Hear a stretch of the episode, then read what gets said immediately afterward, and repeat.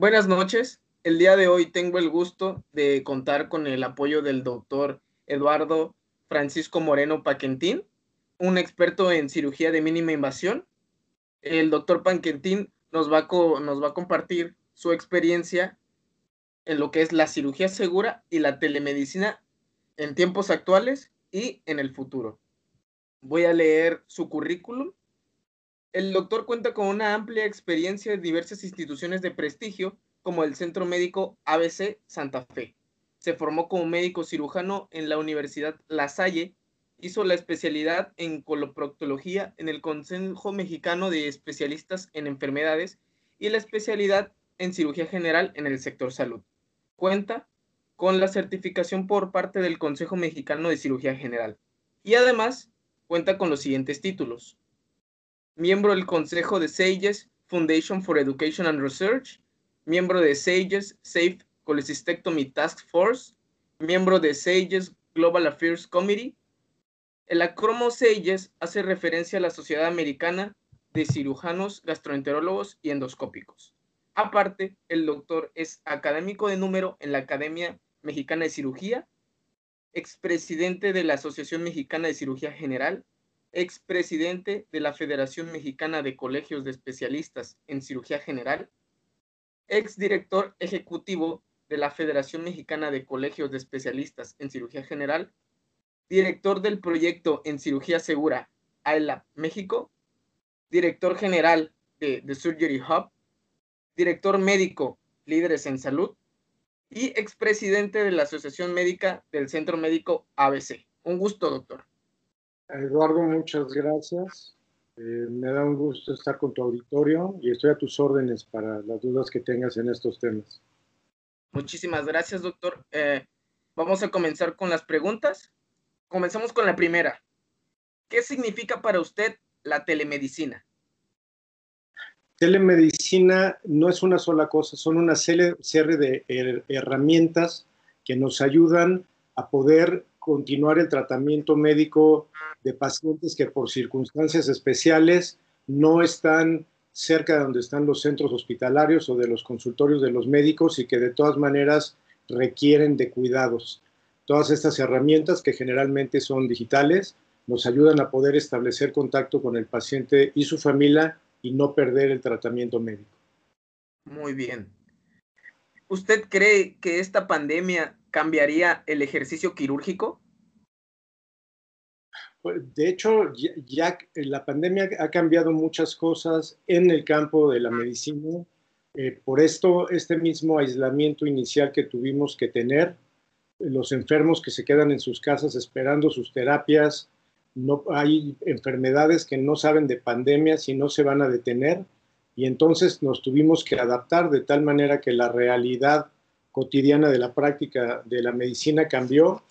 el primer cambio que hubo en cirugía es que se suspendieron todas las cirugías programadas o electivas y solo se estuvieron atendiendo cirugías de emergencia porque no sabíamos cómo se iban a comportar los pacientes que tuvieran esta enfermedad durante anestesia y tampoco sabíamos qué iba a pasar con la gente que estaba sana e iba a un hospital a operarse de una cirugía programada y que pudiera adquirir el virus de, esta forma, sí, la realidad cambió, cambió muchísimo, eh, cambió mucho lo que es la atención médica, la quirúrgica, estamos reabriendo poco a poco los eh, quirófanos a cirugía programada mediante un protocolo en el que a los pacientes se les hacen un par de estudios para descartar de la manera más fehaciente que puedan tener alguna eh, infección por el virus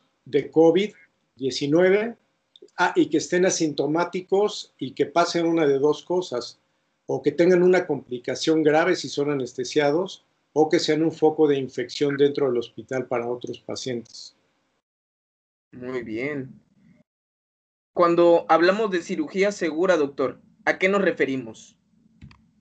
cirugía segura eh, se relaciona con el concepto de seguridad del paciente, que esencialmente quiere decir que los médicos nos debemos dedicar a tratar a los pacientes minimizando al máximo la posibilidad de que haya algún resultado o efecto adverso de los tratamientos o cirugías que estamos proporcionando al paciente y que nuestro principal valor es el bienestar del paciente. Entonces, las decisiones terapéuticas que tomemos, y en este caso las quirúrgicas, siempre tienen que ir sustentadas por la premisa de que la cirugía que le vamos a hacer al paciente es la más segura de las que se pueden hacer. ¿Usted, doctor, cree que la telemedicina quirúrgica es el futuro? Eh, no, no porque la práctica de la cirugía no solo es el acto quirúrgico, eh, es muy importante eh, la evaluación que hace el, el cirujano de la condición del paciente para así poder decidir que le va a proponer algún tratamiento quirúrgico. Esa es la primera. Y la segunda es que la telecirugía que sí existe ya, y de hecho alguna vez se hizo una operación de la vesícula biliar desde Nueva York con una paciente que estaba en Estrasburgo a través de un robot y tele y una transmisión en directo de las ondas para controlar el robot a transcontinentales. Pero en general las redes eh, donde se puede manejar este tipo de datos en la web no tienen la velocidad para ser totalmente eficientes en la transmisión de los comandos para los robots quirúrgicos. Y supongo que tú y cualquier persona de tu auditorio se puede imaginar qué pasa si existe un retraso en la señal de una fracción de segundo yo estoy viendo en la pantalla que estoy haciendo un movimiento que creo que estoy haciendo con seguridad. Sin embargo, por el retraso, el instrumento en el paciente real ya entró en una zona de alto riesgo y puede crear un accidente. Eh, la telecirugía se creó pensando, sobre todo en la Segunda Guerra Mundial, porque la robótica no es nueva ni la telemedicina, eh, pensando que se iban a poder operar soldados en la guerra desde Estados Unidos para ahorrar costos y hacer los tratamientos efectivos, pero es algo que realmente no es aplicable actualmente.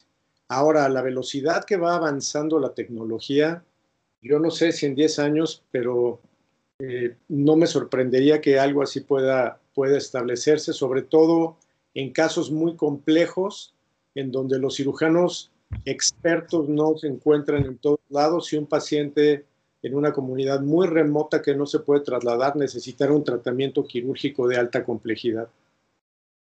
Eso sin duda alguna en unos años podría cambiar muchas cosas. Eh, probablemente tal vez con las redes, a las nuevas redes de 5G, muy probablemente ya se puedan establecer conexiones más rápidas y que puedan hacer más efectivos este tipo de técnicas. Sin embargo, pues actualmente, como usted lo dice, no podrían ser aplicables. Usted, doctor, ¿cómo ve la telemedicina en los próximos 10 años? Yo creo que se va a establecer como una, una práctica cotidiana. Creo que algo que hemos aprendido durante la contingencia es que si nos adaptamos podemos hacer una atención de pacientes sensiblemente eh, correcta eh, no dejando de lado que la exploración física es una condición sine qua non de la atención de un cirujano a un paciente, pero un volumen importante de pacientes pueden ser asesorados, que esa sería la palabra correcta, asesorados a distancia, y con eso nos ahorramos dineros en traslados, eh, traslados innecesarios de pacientes que con una rápida asesoría se puede detectar un problema y decirle en este momento tú no debes venir al hospital y así mismo aún mal decirle tú te vienes al hospital ya y no se perdería tiempo en la atención de pacientes que están en estado más crítico. Yo creo que esto llegó para quedarse. Nos va a costar trabajo adaptarnos porque el ser humano le cuesta mucho trabajo cambiar, somos como renuentes a los cambios pero creo que no vamos a poder luchar contra esto y es algo que se va a establecer como una práctica cotidiana. Efectivamente, eh, como en Estados Unidos, las empresas que se dedican a la telemedicina han tenido un auge en estos últimos meses, sobre todo por la necesidad de quedarse en su casa y más las empresas que se dedican al control de enfermedades crónicas. Sin duda alguna han tenido un aumento en la demanda de sus paquetes y sus inscripciones. Esto, este cambio prácticamente que debió de haber ocurrido en tres años, esta enfermedad hizo que ocurriera en un transcurso de meses. Y como usted dice, esto llegó para quedarse. Una última duda, doctor. En su programa de Surgery Hub, ¿a qué se dedican? Nosotros, nuestra misión principal es eh, educar en la mejor evidencia a los cirujanos mexicanos para que a su vez ellos le puedan ofrecer los mejores tratamientos y los mejores resultados a los pacientes mexicanos. Esto está hecho para, en última instancia, lograr tener un impacto sobre la atención quirúrgica de los pacientes mexicanos. Eh, en México no estamos muy acostumbrados a lo que es la práctica de la cirugía basada en evidencia y esta es una cultura que debemos incorporar en forma general para que no dependa la opinión de uno u otro médico qué tratamiento se le ofrece a un paciente.